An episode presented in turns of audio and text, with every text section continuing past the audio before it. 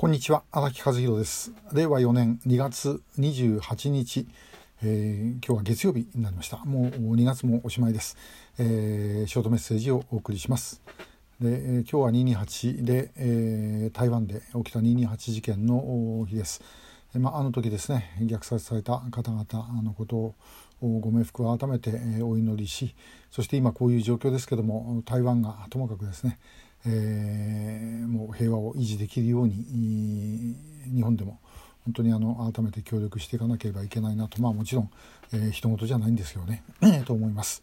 えー、さて今日はですねあのー、まあこの「イカロ」シリーズ、えー、なんですがあの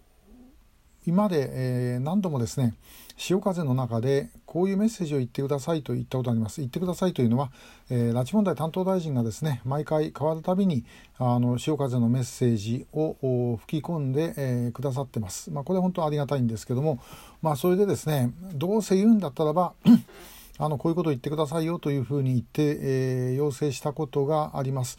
で、え、これはですねあの北朝鮮のもうどんな勢力人でもいいからあともかくですね拉致被害者救出に協力してくれる人勢力。そういうものに対しては日本政府としてもう全力を挙げて支援するしそれからあの、まあ、あ保護もすると、まあ、要はつまり亡命でも受け入れると。いうことですね。金も出してあると。だからあ拉致被害者救出のために協力してくれと。誰でもいいですよというようなお話です。これを言ってくださいというふうに言った。当たり前だと思いませんか、えー、そう言ったんですねところがまあやってくれてないんです。で一昨年あの加藤官房長官兼拉致問題担当大臣、えー、には直接もう申し上げました。で、えー、ですけども結局やりませんでした。で、えー、その理由はですね、えー、なんか外務省と相談したらやめない、やんない方がいいという話だったということです。官房長官がですね外務省と相談してやめようってそれはないだろうと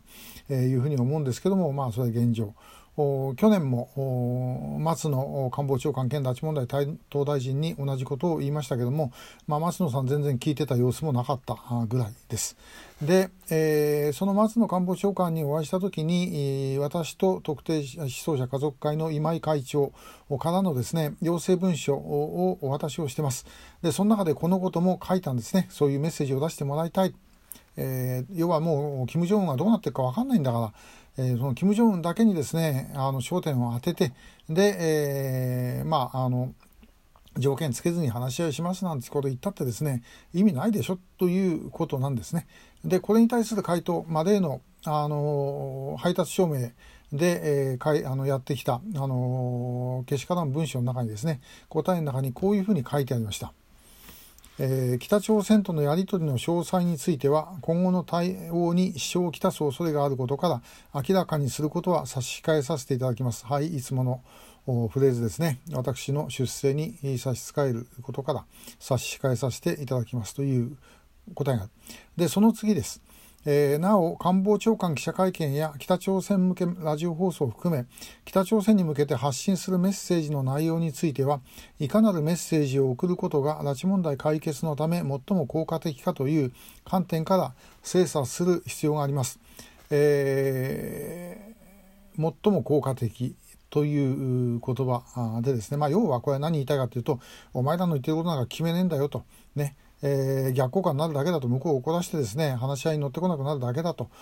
いうことを、まあ、言いたいわけですね、まあ、それを何が効果的か考えましてお役所風に翻訳するとそういうことになります。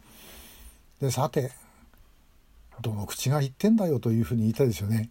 どうすれば最も効果的かってことを考えたらですね、やることが次から次へと変わっていかなければいけません。別にこんなメッセージだけの問題じゃない。